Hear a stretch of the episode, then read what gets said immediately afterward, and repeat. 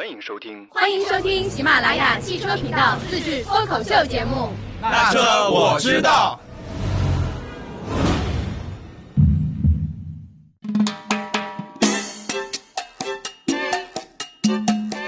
Hello，大家好，欢迎来到那车我知道。今天这一期啊，我们来聊一聊复工这个问题。然后先介绍嘉宾，有请嘉宾两位热心群众，一位是火山哥，火山哥来打招呼。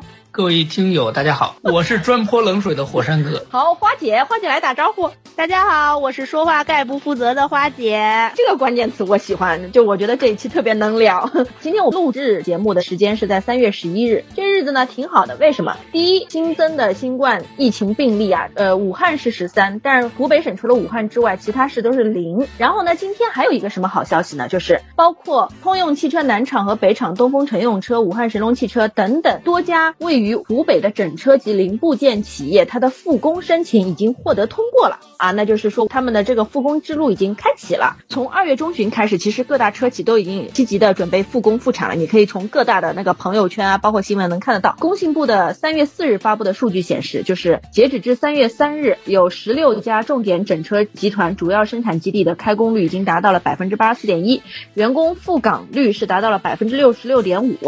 但是呢，据一家媒体报道，车企实际复产率只有三四成，而且车企的实际产量也只有平时的百分之三十。那么车企的复工，呃，是一个什么情况呢？火山老师为什么会邀请火山老师来？再补充一下，这位爱泼冷水的火山老师，现在人正在湖北荆州，还被关着呢。来，火山老师介绍一下。没有没有被关着，只只是说这边呢，整个对疫情的管控还是比较严格的。首先呃要有控制的下楼，单元底下一楼会有一个值班的人，他会问你呃去做什么，什么时候回。呃，再一个是小区是几乎出不去的，不不允许出这个小区，呃，门口都是社区啊，或者是呃物业的保安，还有工作人员在那里值守。这还是这两天已经稍微好一些吧？在之前你们应该连门都出不了吧？之前管管理更严格一些，呃，这两天呢可以在楼下，比如说。啊，对，走一走，就从今天开始才能下去走一走。嗯还有一个就是，虽然说在整个中央号召复工的这个推动下啊，很多企业也开始着手准备复工，但是从湖北当地来看，其实从一个区到另外一个区，如果没有通行证是很难过去的。这就是说，人员被限制住的话，那么对于车企来说，不管是车企还是其他企业，都是一个很大的问题。你平常两个人做的活儿，你不可能一个人去完成。嗯平常十个人做的活，不可能三四个人就可以把它做完。嗯这个是一个最呃基本的一个限制。再一个就是，汽车呃又不是口罩，它是一个相对更复杂的产品。流程工序。嗯对，每辆汽车有三万多个零部件，来自大大小小几十个供应商，每一个供应商的产能、复工的情况，都决定着这个整车它的产能有没有恢复。其实所谓的复工，无非就是正常的生产、销售，整个链条全部运转正常，这才是叫真正的复工。如果只拿到了复工的申请，只是说从政策上、从管理上来说，开始放开，开让这些企业去着手去准备复工复产的这些前期的准备工作，但真正的。复工，我相信还没有完全到来吧。肯定还是得再等一段时间。现在都是等米下锅的时候嘛，所有车企都等着，就是像湖北有很多零部件供应商，就是等着他们的零配件才能继续完成生产嘛。就是我记得之前奔驰说停工一天，它损失四个亿啊，可是没有零配件啊，就是政府也不敢批它，就是不敢让人复工。觉得本身车企他们是着急复工的，因为现在的汽车企业就是整个产业链就是。现在是一个下滑的状态嘛，而且不光是咱们国内是这样的，就是因为大部分的零配件其实都是在华生产。那其实我们知道，韩国的很多工厂已经像现代、起亚，他们之前是停产的，丰田也停产过，本田也停产过，因为没有零配件啊，人家等你去生产车呢，等你下锅呢，没有这些东西，人家怎么进行一个生产啊？所以现在就是都急等着，就是武汉那边是一个什么情况？我记得有些分批的车企就说说他们会积极的去沟通，但是其实你没有零配件，你再怎么沟通，再怎么样，你不复工都是白扯呀。因为我看那个一汽大众想了一个办法，他说是他那个也他有三大品牌，就是二十二款车型，它的提供的零部件是温州长江汽车电子有限公司，然后这个公司里面有大部分的员工都是湖北籍，那现在不是没有办法返岗嘛，然后产品的装配线这个人员严重短缺，然后据说一汽大众就选派了佛山分公司的一百五十六名员工，组成抗疫保产支援队，来助力这个温州长江快速复产。就是大家也都在想办法，对吧？哎，我记。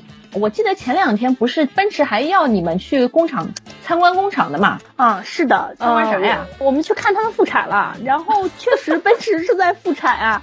然后我就问他奔驰的负责人，我说你你没有零配件，你怎么复产啊？他说我们在积极沟通啊，我们在想办法呀。其实他们还有个方法，就是如果你的一线员工不够，你可能管理岗啊或者什么下到一线去，对，下到一线。可是其实你生产个东西那是有专业知识的，你可能管理岗根本无法生产。他们说我们只能支援一些边缘，但是其实管控还是很严的，现场的包括。佩戴口罩啊，包括戴着手套啊，大家都是一个比较有秩序的，包括他们的检验也很严格。他们还开发了那个什么测温仪，说是经过那个西站的那个人工测温仪。他们工程师看了一眼之后自己改装的，我觉得也挺神奇。哎，这种测温仪是不是一个类似于像测温区域？就是你经过这个区域，它红外线擦一下一下，不用一个个测那种。我看到了，他们是有个屏幕，说你在那个屏幕前面站着，然后呢，它就有有什么显示。具体的是怎么操作？它是一个热红外的一个系统。对对对对对对。再一个就是不得不批评北京奔驰啊，在疫情还没有结束的这个情况下。让这些媒体对对，让媒体朋友们去参观这个事儿，呃，有点多少有点不妥。嗯嗯，这不是奔驰让我们去参观的。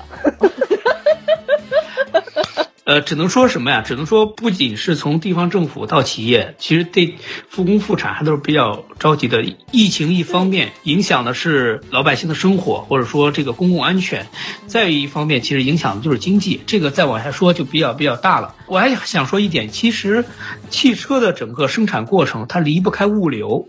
现在整个不管是湖北也好，全国其他地方也好，这个物流系统还没有真正的恢复。平常我们。整个物流系统，打个比方说运一吨，那么现在可能你运零点五吨，还没有恢复到这个疫情之前的这个情况，这也是制约复工复产的一个很重要的一个环节。即便是你的零部件生产好了，但是没有车给你及时运过去，那依依然你这车组装不起来。对我我看那个呃，就是那个火山哥说的挺对，因为有一些呃车企，就类似像长城汽车什么，他们说。他说，物流方面除了公路之外，他们还增加了水路和铁路。就你听，确实是一个解决方式。但是水路增加的时间成本到底是多少呢？或者是铁路的运输成本到底又是多少呢？它从它从一方面也反映了公路这个运输线确实没有彻底恢复。如果恢复的话，他们不会说啊，我们增加了。呃，铁路和水路，那平时公路运的好好的，你为什么要增加铁路水路？对对呀，成本还在那儿呢。但只不过现在快递小哥都到岗了，我觉得这物流也是在慢慢恢复的，就要看成。快递小哥可是一直都到岗的。对呀，但是说现在的快递网点已经全面恢复了，那是不一样的，就是人员也是到岗。我发现最近送快递也快了很多。啊，你说的没错，但是车企的零部件要用快递运的话，就车企就赔死了。呃，对于消费者来说呢，我觉得，首先复工复产，呃，这只是整个链条恢复的一个前端部分。其实真正的要是复工复产，还是要把销售端也恢复了。其实现在你即便是生产到去年同期的这个水平，那你的销售端呢，对吧？我们四 S 店里没有几个人。那我们的这个，呃，甚至湖北地区，别说四 S 店没有人，大街上都没有人，大街上白天出去都没有人，只有一些公务公务车辆，还有零星的这个呃快递小哥。现在都在在线卖车了，在线看。火山哥，你们在那儿在线看车吗？有交流吗？所以这一点我要提提提醒一下，不是建议消费者，呃，我觉得买车也不急于这几天嘛，你再等一等，是不是？说明政策会更好，对吧？车毕竟是个大件儿，你不去试驾一下，你不去坐里边感受一下，你不前排坐坐，后排坐坐，开一开，看看动力、操控，或者说整个车的这个这个呃坐坐姿啊、车身啊等等视野啊，你不搞清楚这些，盲目的去下单。买回手里再买，过一天就是二手车。嗯，我要打断一下，我觉得这一点车企已经在努力了。就是我发现最近有好多什么上门提供试驾，但是确实就是你不去到店，你你很多金融政策你没法用，你没法线下进行过户。但是现在检测厂也没有开门，就是现在我我去经销商店是一个什么情况啊？我简单的说一下，经销商店的车其实陆续已经开始到了，但是因为现在市场不好嘛，厂家也不给他们压货，他们就卖手里这些库存的车。但是店里呢，因为是要管控，也要进行消毒，嗯，人员呢他们是轮流到岗，也是分批的，不不敢让他们一起都到岗卖车，所以到店的消费者还是过少，所以他们只能通过网上来我进行宣传。如果您在网上就是看完了，你可以跟我预约。然后我单独给你约到店时间，我这个店里没有其他人，然后您来看车，您来买车，只能是这么一个情况。然后他们的那个售后其实现在是很满的，因为可能也在逐渐恢复，因为有个人需要到京隔离，他们的那个售后人员不能及时到店，然后进行修理。这个其实售后这块现在是有一定积压的。哎，我再问一个问题，现在去四 S 店买车，它的价位真的会给合适吗？因为现在其实呃很多车企是对这些经销商取消了他的每个月月度的那个考核标准嘛，对吧？让的不少的，因为前段时间我记得有几家车企给了补贴，尤其是自主品牌，就是现在合资品牌我没有了解啊，自主品牌我了解了一些，他们说厂家给他们进行补贴了，然后呢，他们就去卖这个车。我记得当时问了一下，瑞虎八的优惠是两万多，其他车型也是有相应的一个礼包政策或者怎么样。然后上汽通用的一些车，你可能下。在线下订单的话，九块九，它是有一个订单可以退的啊，那个定金，它是可以抵一千块钱的。就是现在经销商为了帮助经销商来销这个库存，厂家是在自己掏钱，叫救经销商就是救自己嘛，谁也自己就是最后卖不出去车。但是为什么以自主品牌为主？就是自主品牌这两年的份额越缩越窄。所以他们可能也是想抢占这个先机，赶紧把这个优惠先攥在手里。啊，之前还有一段时间，我记得是呃新能源车放号，新能源车放号之前有几家企业就专门推出了，我记得有小鹏汽车、有北京汽车，还有上汽荣威，就是卖新能源的这几个品牌。他们是推出了一些相对于优惠的政策，就是您持手持新能源牌，我可能到店会送一些购物卡呀，会有到店优惠啊，或者会有金融政策的一些比较好的福利，都是为了就是尽快的可能售车销车嘛。就这些福利还属于比较实在的，不是那种什么啊礼包里面你得升级这个东西那个东西得配套强卖的。之前是之前是在之前刚开始上网直播进行 VR 的时候，我记得有一段时间就是虽然说是送礼品啊送什么，但是就显得要过于花哨了，嗯，就是没有什么实质性的在现金上的一个优惠。后来可能是看着店里的销售业绩跟不上去，所以呢，他们还是觉得真金。白银更能吸引到一些消费者。花姐刚才举的是奇瑞的例子是吧？还有哪个品牌？上汽通用。啊，对对，他们其实跟恒大卖房也差不多，平常自己优惠就不小，对经销商的支持 是对的。这个大家都在一个利益链条上嘛。现在企业也也想明白了，就是说你经销商都死掉了，你你也不可能这个活得好哪儿去。但是呢，春节前的有些企业他肯定清库存。是吧？如果有库存的话，嗯，要清掉，因为你放的太久，这车就是积压车。积压车，你再想卖到新车的价格，你就问消费者干不干，对不对？那我买了一个放八个月的车，放六个月的车，你再卖给我原价，我肯定不干。这也是其中的一方面，他们要消化库存。另一方面就是说，那我借着嗯现在销量不好等等这个多一些更多的现金优惠，这也是为了卖车，这个也是能够理解的一个部分吧。我是相信，只有第一疫情彻底过去，大家都摘掉口罩到大街上。去正常生活的时候，可能这个真正的复工复产才能到来。就说你复工了、复产了，你生产的东西能够运出去了，运出去以后，消费者能及时购买了，这才是一个真正的这种复工复产的一个完整的一个链条。哎，我前两天还看到，就是那个流通协会那个时候发布一个数据，就是说现在有消费者有购车意向的，一个是针对相对来说价格不是很高的车，比如说裸车价在十万左右，在今年疫情比较高发的地区的，它的这个购车就是刚性需求更强一些。这里。先说个概念，就说，呃，其实很多东西是不存在刚需的。什么叫刚需？空气叫刚需，没有空气我们会死，是不是？嗯，我们没法呼吸。但是有一个理论说的非常好，连吃饭都不一定是刚需。为什么讲？我们在过去吃不上馒头可以吃野菜，吃不上野菜可以吃树树皮，是不是？这个也也不算是刚需。我我想说的是，其实接下来车企也好，经销商也好，可能会面临一个更艰难的局面，这是我个人的一个判断。为什么讲？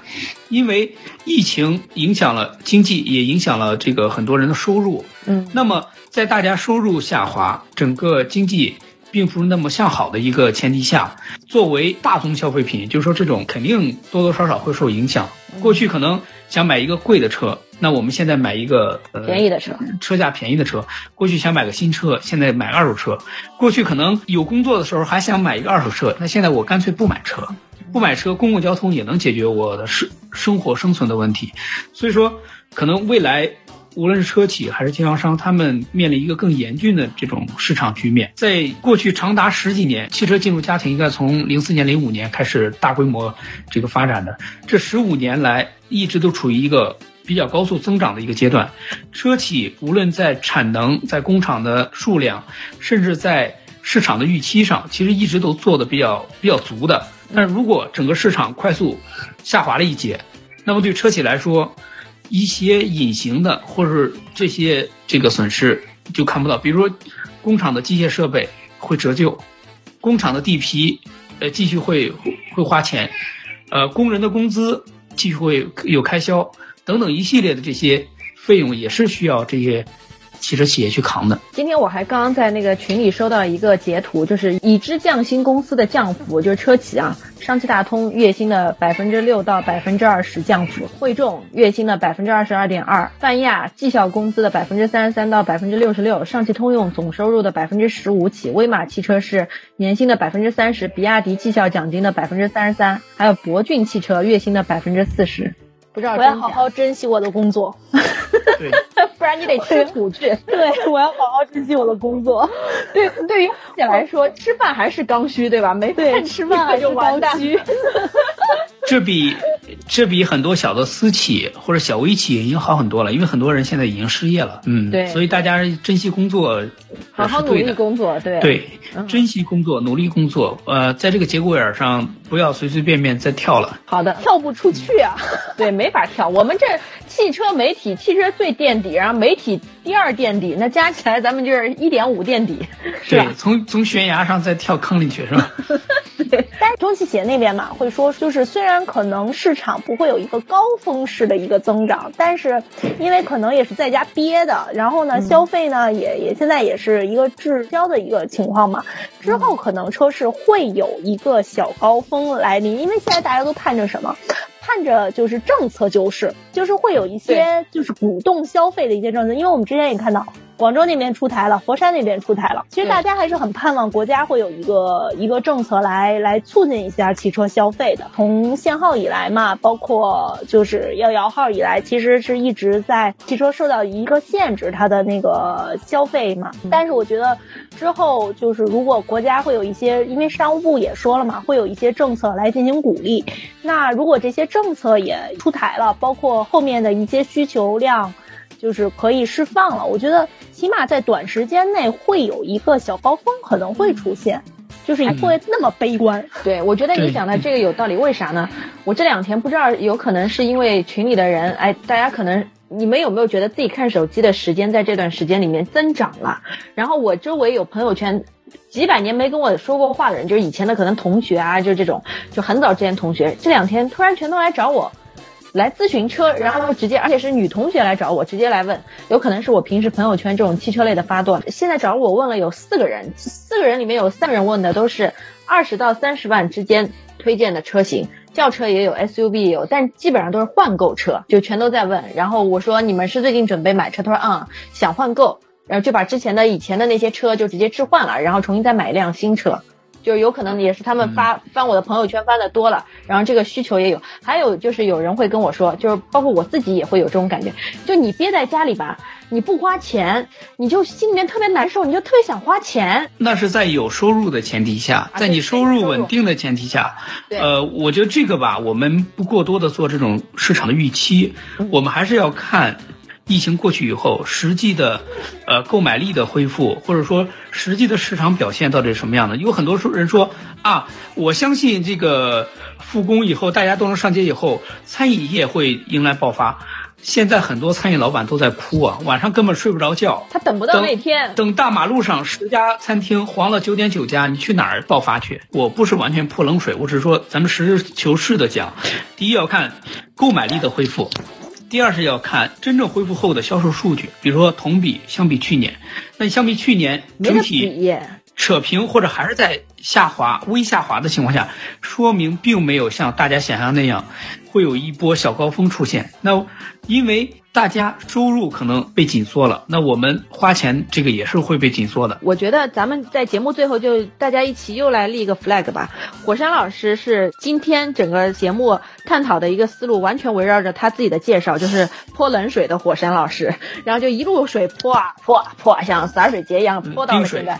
对对，冷冷的什么冰雨，什么胡乱拍打我的脸。然后花姐和我还是稍微有点期待。的，就是我们也觉得还是有信心的啊，我们还是有信心。我们觉得就是其实就是虽然现在不是很冷，但是各方面都在使劲儿，在救市，就是说或者是在帮大家能，比如说厂车企们也稍微再让点力，对吧？有点补贴，补贴经销商也补贴消费者，然后政策上面也会有一些呃促进消费的一些政策出台。所以我跟花姐还是觉得，嗯，可能未来不是说有特别大的反弹或者销量特别大，但至少。